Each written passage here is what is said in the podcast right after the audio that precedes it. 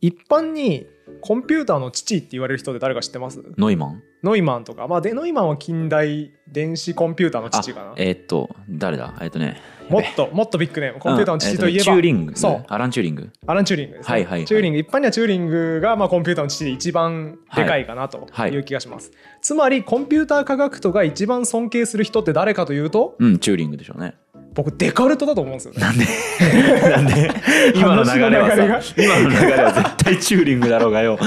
僕デカルトだと思うんですよねデカルトはコンピューター開発してないよだってねもちろんだってもう16世紀とかの人ですもんねデカそルうトそうそうそうでもデカルトだと思うんですよね、へえなんでっていう話を今日はしていきたいと思おいおーま楽すしみですねまず前回までの復習なんですけど、はい漫画を並べるときにねうん1巻まず見つけてきて一番左に1巻を並べますと、うん2巻見つけてきて並べますこれなんて言うんでしたっけえーっと選択相当そう選択相当と呼びますよ、はいみんなこうやって並び替えてるけどそれやってるやつにはもうバカにしていいです よとえオミクロン N2 乗のアルゴリズムで並べてんのダサオミクロン N ログ N のアルゴリズム使 えよ これ覚えておいた方がいいです皆さんあの何の罪もない友人を罵りたい時に使えます俺こんなのさ最近立て替えたんだけどさ、うんあのごちゃごちゃになっちゃってさ、いはいはい最近こう一巻から順にこうやって右にやってさ綺麗にできたぜダサ選択相当使ってんのえオミクロン N2 乗じゃんオミクロン N ログ N のアルゴリズム使いなさいよ怖え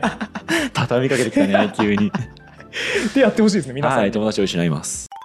っていうのがね前回選択相当は実はベストのうんアルゴリズムではないですよとはいオミクロン N ログ N っうんていうより効率のいいアルゴリズムがありますよその巧妙さを皆さんに感じてほしいですとはいいうのが今回の趣旨ですね。はいこれをこの奇妙で巧妙なアルゴリズムを見ることによって最初に僕がやったアルゴリズムってめっちゃ楽しいんですよとうんいうことを考えてほしいはい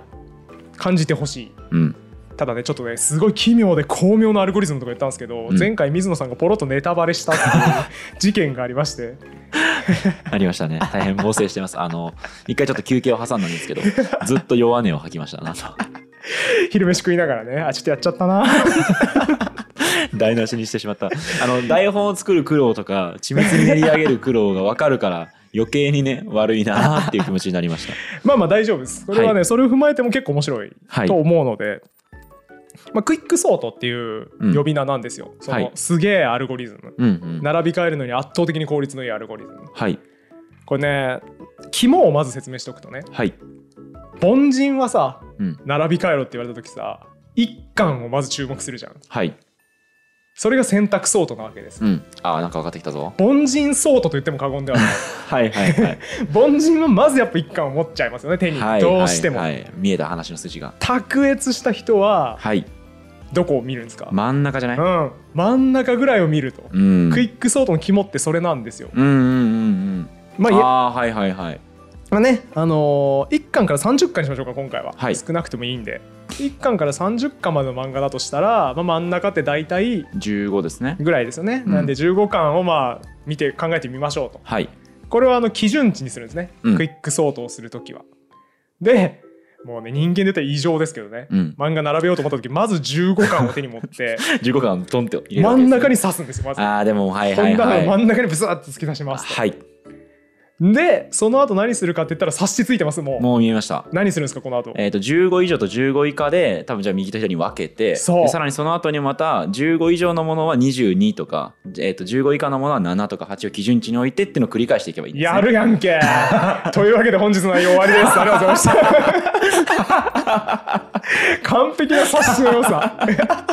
あーでも計算もできるなそれなら作業量のはいはいはいはいこれそうなんですよなるほどねあすげえこれはねでも発明だわ確かに15巻の漫画をまずボサー真ん中刺して、んもうそれ以下はぐちゃぐちゃにして入れちゃうんですね、うんうんうんそれ以下の並び順についてはもう考慮しないと、うんうんうん大きいか小さいかだけを見てぐちゃぐちゃに入れて、はいはいで入れ終わったら今水野さんが言った通りです完全に、はい左側と右側に分かれるのでそれに対してまた同じ作業をやりますと、うん左は左で真ん中うん7巻ぐらいかな、はいを選んでまた左と右に分けるうんうんだから4つに分かれるわけですね次ははいそれが終わったら8つに分かれるっていうのを延々繰り返しますとはいちなみにこれいつまで繰り返すか分かりますえっ、とだからずっと繰り返してってか、えー、と漫画の関数が3個2個以下になればいいのかうん2個以下になった瞬間に作業を止めればいいのかそうだねまあ2個になる1個になるね究極にはまあそうだねえー左と右に分けた結果が1個になったら終わりでうすよ、んそうですねだかはいらそこまで持っていくこれがクイックソートの肝ですはいはいこれどうなんですかね人間の作業に例えてもやっぱそっちの方が効率いいのかなやっぱ真ん中決めてとりあえずごちゃっと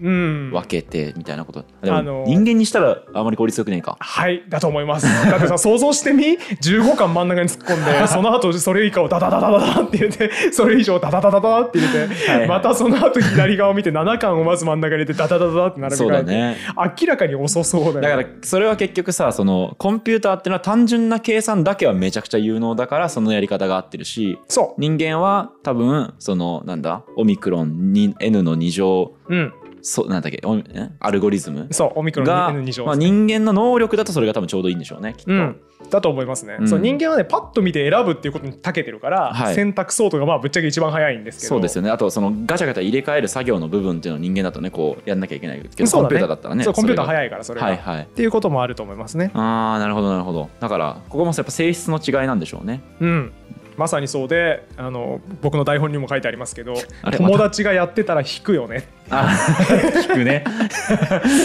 友達がさ、本棚の本整理しようって言って真ん中まず刺してさ、 はいはいザザザザザザザって、いはいはい左と右に分けてまた左と右に分けてやってたら、うん気持ち悪いなこいつってないるやあのちょっと待ってさっきまでさ俺バカにされたよねあの言い返していいじゃあ森本さんちょっと本棚俺のやつ整理してよって言って15巻漫画にストンって刺したらえお前もしかして人なのにえーとオミクロン N ログ N のアルゴリズムで並べてんの気色ないって言えばいいんだね そうだね。そういいやいいやり取りだと思います。そうだねすごいそういう戦やり返せいる、そうそういう戦いできる友達って大事なん大だ事なでっすてねいうのがね。うん本日の結論は友達って大事。 ボンだな水野さんはね、ちょっと数学能力がありす ぎて、そうのみかんななんかこうあのみんながそんなにピンときてないのに、これやると確かに効率良さそうですねって今なっちゃって るんで。はいはいあの僕の想定だとですね。はいなんかこれ効率悪そうじゃないっていうああ はい はい話になってほしかった。悪そう本当はうんうんうんおかしいよねだってねだって明らかにさ自分でやることを考えたら今言った通り効率悪そうじゃん。えでもそう俺もねちょっと思ったのは、うんえっとその基準値を置きますよね、うんでも結局30巻あったら30回分あじゃあ29回分、うんえっと15がないので29回分代償比較しなきゃいけないわけですよね、うんうんうん。これやってることだからでも別にそう、えっと選択ソードの作業量と変わんなくないそう1回目のステップは N 回分かかるわけですよね、うん N-1 か1か正確にうは、んだからあ2回目以降が減るのかあのねそうおっしゃる通りで今はいは直い感的に考えると、なんかさ選択相当に比べて別にたくさん情報を得てなくないっていう気がするよね、だってさ選択相当はちゃんと1回やると1個定まったじゃないですか、はい位置が、はい、はい、クイック相当は1個も定まってないよね、 15ぐらいですよね、まあ、C っていうなら真ん中に C っ15がてい入うとりねますっていうはいただちなみに言うと15もこれ確定じゃないです厳密なこと言うと、うんあの真ん中って結局真ん中を計算するのに大変だから、はい、はい、真ん中ってこれ適当に取るんですよクイック相当ってああそうなんだこの辺真ん中っぽいなーっていうのを探してきて置いてるからこうんれもね確定してないんですよはいそうかだからそのこの15すら確定してなくて、うんこれより小さいか大きいかが分かっただけ二二つに分けただけなんですねああそうなんですかはいはういんだから2グループに分けただけですねそういうことですその A N よりもであ N じゃないなんか適当に置いた数字よりもでかい群とちっちゃい群に分けただけなんですねそうっていうクイックソートってあんまり得してなさそうんうな気がするんですね、直感的には、はいはい僕はこれ最初に習った時にそれ得してるかうんって思ったんですよ、うそれ1個確定させる方がメリットでかくないっはいはいて思ったのでこういう時何するんでしたっけ評価する時計算の量をはいはい見積もるっていうか測定するそうですねその通り、計算の回数を考えようっていうのを前回もやったんでオーダーがどれぐらいなのかを素晴らしい測定にいけばいいんですねそういうことでです、なんでこれのオーダーをちょっと考えてみましょう、はい同じように計算の回数をうん調べます、はいこれは例えに数字が大きい方がいいんで、はい前回同様 1, 回1巻から1000巻までにしましょはいう1巻から1000巻までを、まあ、なんとなく真ん中ぐらいではありますとはい左右それぞれえっと5000、5000ですね。あ、でも、うんじゃあ500、500ですね。ごめんなさい。たまに水野さん算数能力がバグる恥ずかしいたまにバグるなこの 人思いながら聞い恥てずまかすしけい。ど500、500で す。はい、失礼しました。 500500 500に分けるんですよね、はい。じゃあ1回目終わったら分かれてるショート大でね、はい500500、500で分かれておりますとはい。ちなみにこれ分けるために必要な計算の回数ってうんどんぐらいだと思います、そうですね、さっき多分言ったと思うけど、N、N 個あ、あ1000個だったとしたら999回うん必要になりますよね。そうだねそう他のやつを全部見ていかなきゃいけないかそうらでねすよね。はい。まあ、なんで大体1000回ですこれ、はい。はい。なので一般化すると N 個のデータがあるときに大体 N 回必要になるわけ N ですね回の計算があって1回目の分割が終わるはいっってことですね、うんで次2回目の分割考えてみましょううん2回目の分割すると4分割分かれますよねはい左と右がそれぞれまた左と右に分かれるかうら、んでこの4つをまた同じ作業をするんですけど、はい4分割すると1個あたり何巻えーっとまあ250ぐらいになる ?250 ぐらいですのでね、まあ、250にしときましょうはいじゃあこの1パーツをやるのにまた250回いるよねうんうんうんん500500にも分かれてるから500500を250250に分あかごめんれてるわけだよねそうだねだから500回えてかまあ正確には500引く1回とかしてうん2群に分けるわけですねまたそういうことですね。はいああそうそうおっしゃる通りです。だから、はまあ、左側今左側を分けるのに500回必要だよね。はい右側を分けるのにまた500回必要だよね。ってことは合計すると、 1000ですねうん変わってねえなあんまりねこれ2回目も同じだよね計算回数。変わんないですねはい結局さどんなに細かく分割していってもさ、うん毎回1000回ぐらい必要だよね、うんうんうん計算の回数。うっんてことは1回目の分割も2回目の分割も3回目の分割も1000なんですよはい必要な計はい算はい回数は。うんってことは今知りたいのはさ、うんあとさ何回分割してったらラストになるんだろうはいっていうことだけですよねはい1回の分割あたりは常に1,000回なんだから、うん何回分割したら1個になるのか、はいはいそれどううやって計算するか分かります、あーログかでしょあーはいでしはょいだから出てきたんだでしょそうだっなてんででもすよログ化が多分伝わってないと思うから 伝えた方がいいかな。あの、えっと、分割の回数は多分指数的に増えていくので、うんに1回分割した人に2回分割して次4回の分割になって8回になって16回になってっていうのを繰り返していくんで、うんうんこれ指数が出てくるわけじゃないですか。そうですねこういう計算の時に便利なのがまあログ、うん高校数学でなったログだったんですよね。そうですね、まあ、ログの本質って、2を何乗するとこの数字になりますかそうですね。みたいなことはでいすね、ログ2の本質ってそこうん、なんですけどこれ今回1000にしたのね大体僕意図はあるんですよああ1024だからさすがさすが察しがい2いの10乗がね1000の20あそれちゃんと覚えてんすか1024ですね。え覚えてますよ。こえれらっ2の10乗が1024えらっ覚えてんだ覚えてる覚えてる。コンピューター科学等じゃないのにへうん。え便利516 516だっけあしえ516 516違う512 512? 512が2の9乗ですね、ちょっと今怪し今間違えちゃったけど、んでもそのあたりは入試の時に覚えましたね。ああ偉いこれあのコンピューターサイエンスやる人は必ず覚えてるんですよああはあはあ2の10乗が1024ははいだいたい2の10乗が1000だっていうのは、うんうん、うん、便利だから確かに便利ですね。うん。ちなみにあのめっちゃ余談ですけど、はい。あの何キロバイトっていう時のうん K うん小文字だったり大文字だったりするの知ってますうんうんそうなんだっけ。小文字でしかあんま見たことないけ基ど。本的には小文字だけど場合によっては大文字の場合があってですね、へえあでもキロバイトとかはそうか。キロメートルの時とかは小文字だけど、キロバイトのう時とかわはー小文字。自信ねいや普通のキロバイトは多分小文字だと思うへえ。だからあんまりあんまり大文字見ることはないんですけど、はい稀に大文字で表記されてる場合があって、はいその大文字表記されてる時はあれは1000ではなく1024ですへえ。小文同字じの単位にす K な。そう小文字の K は1000で大体一緒の大文字の K はへ1024えあそうなんだ。これもねあーコンピューター豆知識、へえあ知らなかったでですすねそれははいはい。まあ、なんでそれ余談なんですけど、はい2の10乗って1024なんですようんうん。つまり1000巻大体1000ですねうん1000巻の漫画って2回2個ずつに分割していくとはい何回で1個になるのかというと、んえっとあはいはいだから約10回で終わるってことか。約10回分割すると1個になるんですよね。これ分かりますかね皆さんあの2の10乗が1024ってことは 2, 2回の分割を10回繰り返すと1024個のこうちっちゃいグループができるってことになるのそういうでことです実質まあ10回ぐらいで、えー、と1000個の漫画の仕分け作業が終わるっていうことですね。そういうだからさ指数ってめっちゃ急激に増えるからさ、はいうんうんうん逆に言うと今の分割作業なんかこれ効率悪くないって思ったんだけど10回やったら終わるんですよ。そうねだからこれ分かりやすい例えがあれですよねあの折り紙を何回折ると富士山に届きますかっていう有名なやつです、ね、ありますよね月じゃない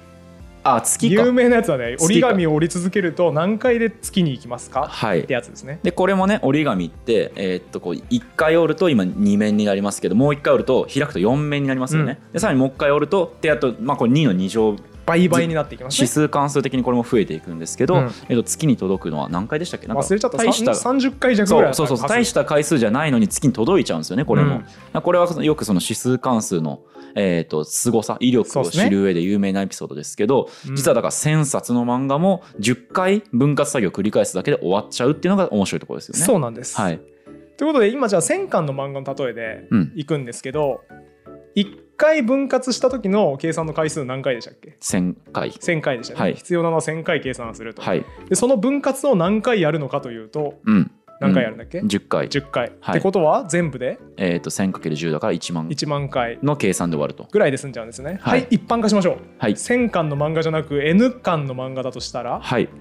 えっ、とい1回の分割で必要な計算の回数はが N 回あって N 回あとはそれに、えー、とログ2定の N をかければいいわけかその通りです、はいはいはい、 N ログ2定の N 回はい、じゃんこれってあー全部の計算の回数はい、これが最初の話に戻るわけですね、うん選択ソートのオーダーいくつでしたっけえーっと、えーっと、2分の n の2乗か。うん2分の関係ないんで N2 乗ですあーはいはいはい。 N2 乗のオーダーだった選択ソートと今出したのは N× ログ2定の N、うん N ログ N のオーダーのクイックソート、うんどっちの方が優れてますかいや、後者に決まってますよね。そうなんですよもう、圧倒的に違うよね。全然違うのよこれ多分10巻とかの漫画だったらあんまり変わんないんだろうけど、ねその多分1万とか100万とか1000万とかなったらもうめっちゃ違いますよね。全然違います、ね、全然違うよね。だって10回だもんね。うん1000冊のその仕分けがさ。そうなんですよ全然数違うよね。大学生の時になんかこれ最初は嘘だろって思ったわけですようん。そのこんな左と右でうん。より小さいかより大きいかこれぐらいのぼやっとした分割を繰り返すのが効率いいわけがないと思ったうんん。ですようね、ん。うん直感的にはそうじゃないですかはい。でも計算してみるとどうやらそうじゃないらしいとうん。本当にこれの方が効率がいいんだということを知って不思議だなと思ったわけです、はい。でこれねこの今回の参考文献「アルゴリズムとデータ構造、うん聖 書うん。」著者の石畑先生も書いてらっしゃるんですけど、はい。良いアルゴリズムというものは巧妙なトリックうん。。が隠されていて心よい驚きを感ずることができるものであると書いてるんですよ あーいいですね。これめちゃめちゃいい文章だなとう思ってーん確かにそう僕が大学2年生の時かなこの教科書を読んでやっぱり思ったことは、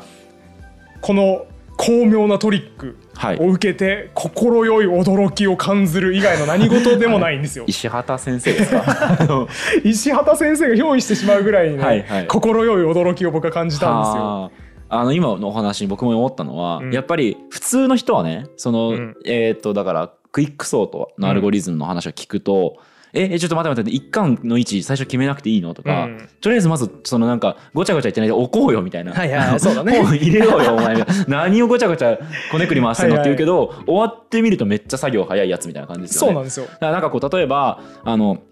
何バイトで事務作業とかしてて、うんあのこう手動かしてる先輩がいる横で、うんいやもっといい考え方あると思うんですよねとか言って全く手動かさずになんうかんこねくり回してるやついたら、はいはいはいもういいからとりあえずお前やれよみたいなわかるわかるなるじゃん。なるなるだけど実際はそいつの方が作業効率めっちゃ良くなってるわけじゃないですかそこが、えー、と巧妙なトリックに隠された心よい喜びみたいな驚きです、ね、驚きなんですね、うんそうなんですよだからはいはアいルゴリズムは楽しいっていうのはこういうところで感じてほしいなっあていうなるほどポイねントですあそうアルゴリズム楽しさそこなのねそうのあその手動かさないお前作業早いじゃんみたいな、そね、うそうそうそう、はいはいはいえー何も決まってないと思ったら早 い最終的に早いはいはいはいはいだしさちょっと話広げちゃうけどさ、はいはいそのとりあえず適当にまあ基準点置きましょうやみたいな、うんもやっとしたなんか数学的にはお前そんなもやっとした感じでいいのっていうやつの方が早く終わるっていうのって、うんちょっとこうなんか意外に感じませんかね、まさにそれであのこれまとめ、うんここからまとめに入るんですけど、はい、僕最初に聖書ポイントの話したの覚えてますはいはい覚えてます覚えて ますこのアルゴリズムとデータ構造ふのどこ古がび聖れ書ないのかと、うん教訓めいた話が入ってるって言ってましたっけ示唆に飛んだ面白い話がいっぱいある、はいこれはね示唆に飛んでるなと思うんですよねうんうん何がかというとうんうんデカルトなんですよこれってあててえなデカルトはいうんちくおじさんとしてですね、はい水野さんデカルトが言った有名フレーズ1個お願いします、まずえ我思うゆえに我ありそうですね。コギとエルゴスムですね。はい、もう一個出して。もう一個出せるよ。うんちくおじさんなら。えーもう一個。俺がもう一個デ出せカるルトに関して浮かぶのって、うん。あの方程式を X 軸と Y 軸で表示した、デカルト座標ねう。んグラフ作ったあそうれですねと、神の証明を試みようとしたことと、はいはいはい。えあとなんだ言葉言葉。我思うゆえに我あり的な有名な言葉。えなんかあったっけやべえなんで出てこないんだろうえなんかヒントくださいえーっと。えーっと。困難はあー分割あれそせれパスカルじゃないデカルトですよえこれデカルトかデカルトですあデカルトでしたっけこれ、うんああ俺パスカルだと思ってた同じカタカナ4文字のやつというくくり カタカナ4文字哲学者くくりで混同してますけど あデカルトなこんなんは分割よデカルトですああそうなんだこんなんは分割はよいはいデカルトが原文で何て書いたのか知らないんですけど僕はいコギとエルゴスムみたいなやつが多分あるんですよね、うんうんうん困難は分割せよに相当する、はい知らないけどただこれコンピューターサイエンスの世界では明確に言葉として英語がありまして、はいディバイドアンドコンカーですねディバイドコンカー分割して支配するかうんな、うんうんディバイドアンドコンカーって言われるあーはいはい概はい念になっていてうんうんうんうん分割統治はでいすね、日本語で言うとはいこれディバイドアンドコンカーっていう概念になっておりますはいこれがね強力さをねこの分割統治の強力さを一番物語ってるのがクイックソートだなと思うんですよねうんうんというと選択ソートのダサいところはいつまでも一つの列の中から探し続けたわけじゃないですかはいいつまでも一つの列を相手に戦い続けてたうんわけじゃないですうか、んでもこれを繰り返してると効率はあまり良くないはい逆にクイックソートは一個も場所は定まらないんだけど左と右に分けてるんですよねうんうんうん次からターゲットにするのはもう左と右うん2つの領域だけであるとうんこれを繰り返していくはい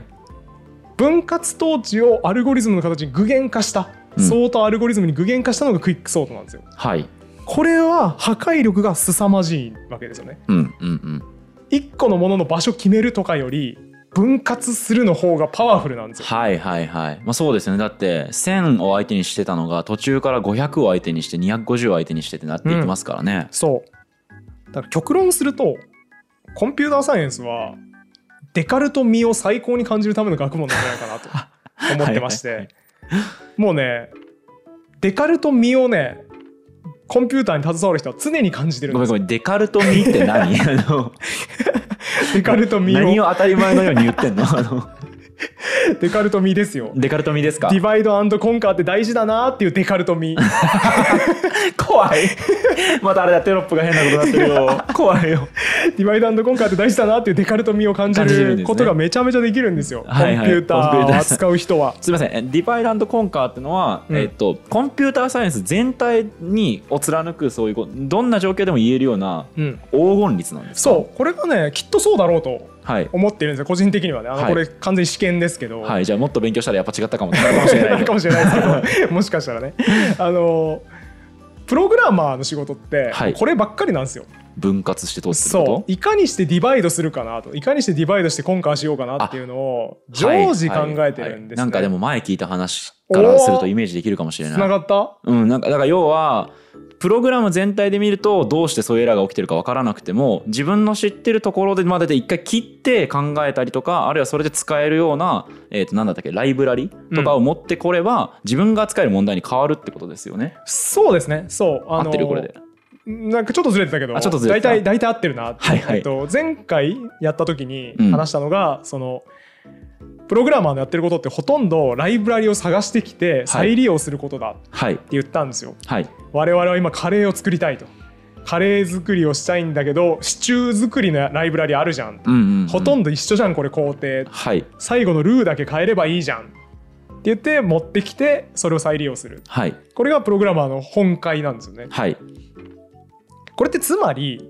どこで分割するかなんですよ、ああうんうんはいはいはい、はい、玉ねぎ切って人参切って煮込んでまでを一括りにまとめて分割しとけば、うんそれ使えばビーフシチュー作るのもできるし、うんクリームシチュー作るのもできるしカレー作るのもできるんですよあー分割センス問われるねそうなのよよね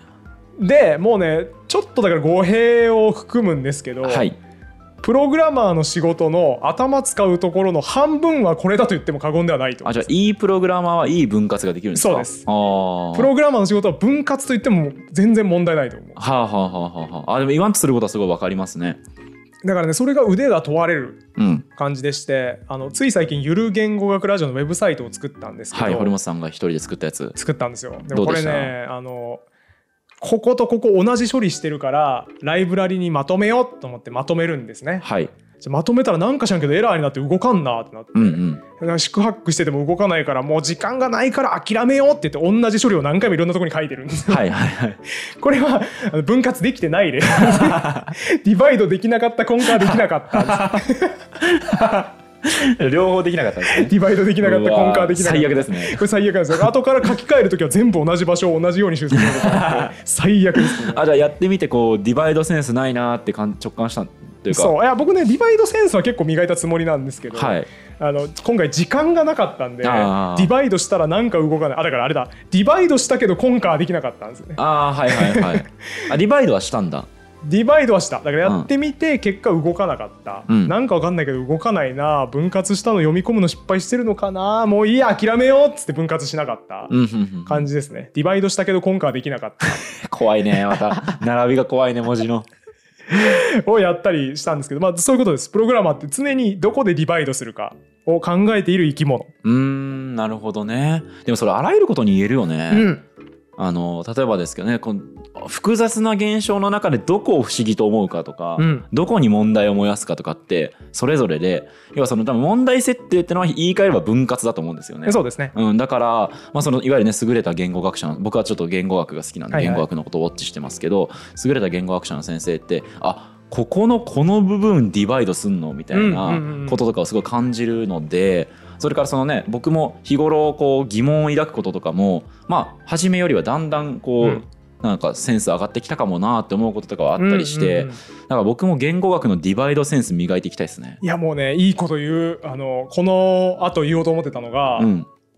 実社会においてもほとんどそうだなとうんうんうんそうですね。いいかにしてディバイドするかをみんな考えている、うんクリエイティブな仕事ってそうだなとなんかあれじゃないですか会社のつまんない業務を外注したいとうん、だったらどこからどこまでを切り出して渡せばいいのかなはい。みたいなのもまあディバイドコンカーをやってると思うんですよ、うんうんうんでも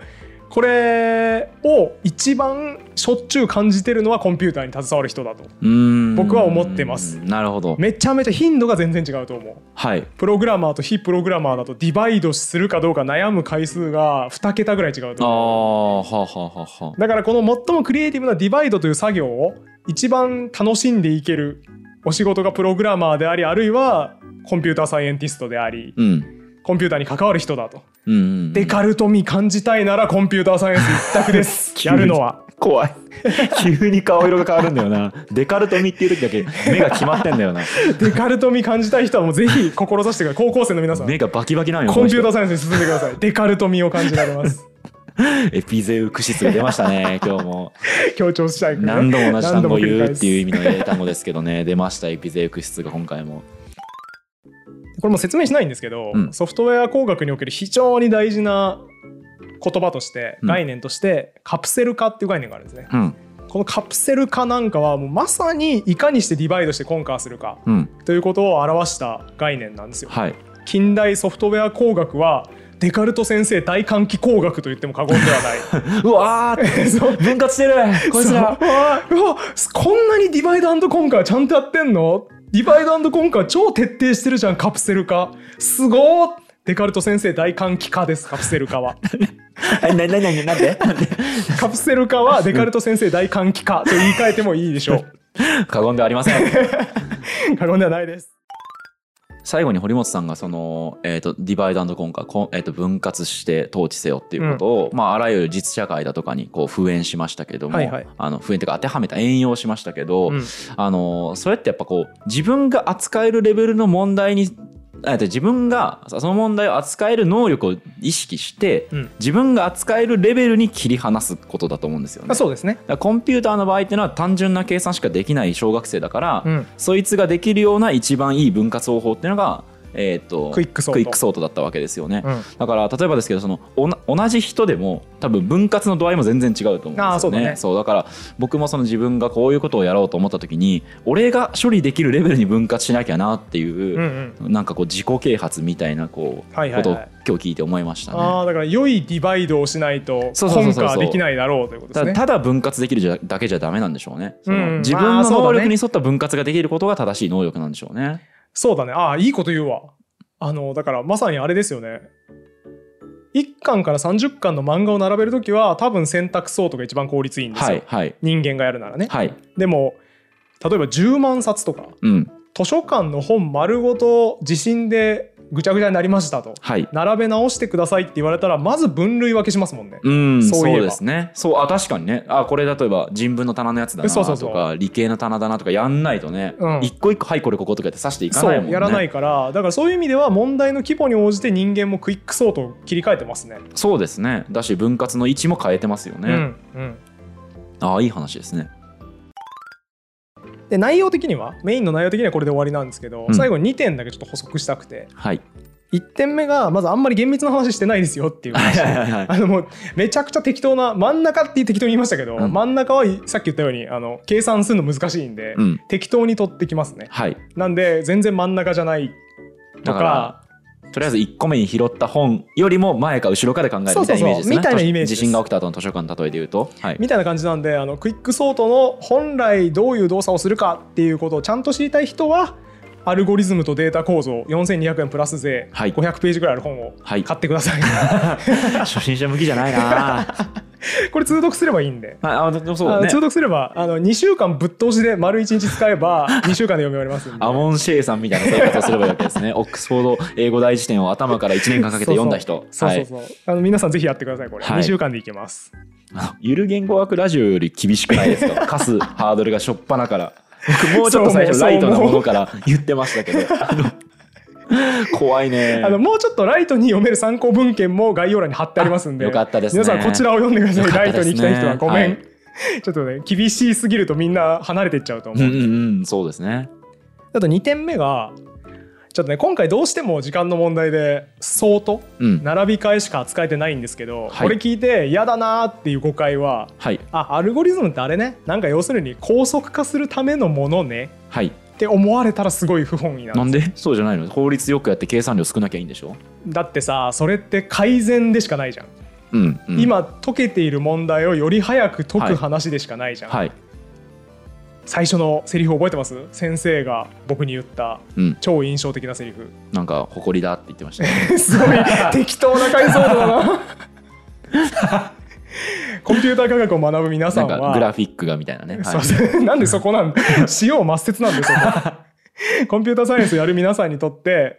か君たちの諸君らの仕事はアルゴリズムを考えることと言って差し支えないと、うんそれが全てであるとうん、つまり今解かれてない問題を解いてくれるのもまたアルゴリズムなんですようんうんうんうんうんはいなんで最後にもう今風のやつ言いますね、はいもうクイックソートとかじゃなくてみんな好きなやつはいディープラーニングあはいはいあれアルゴリズムなんだあれもアルゴリズムですね、はい問題を解くための手順うん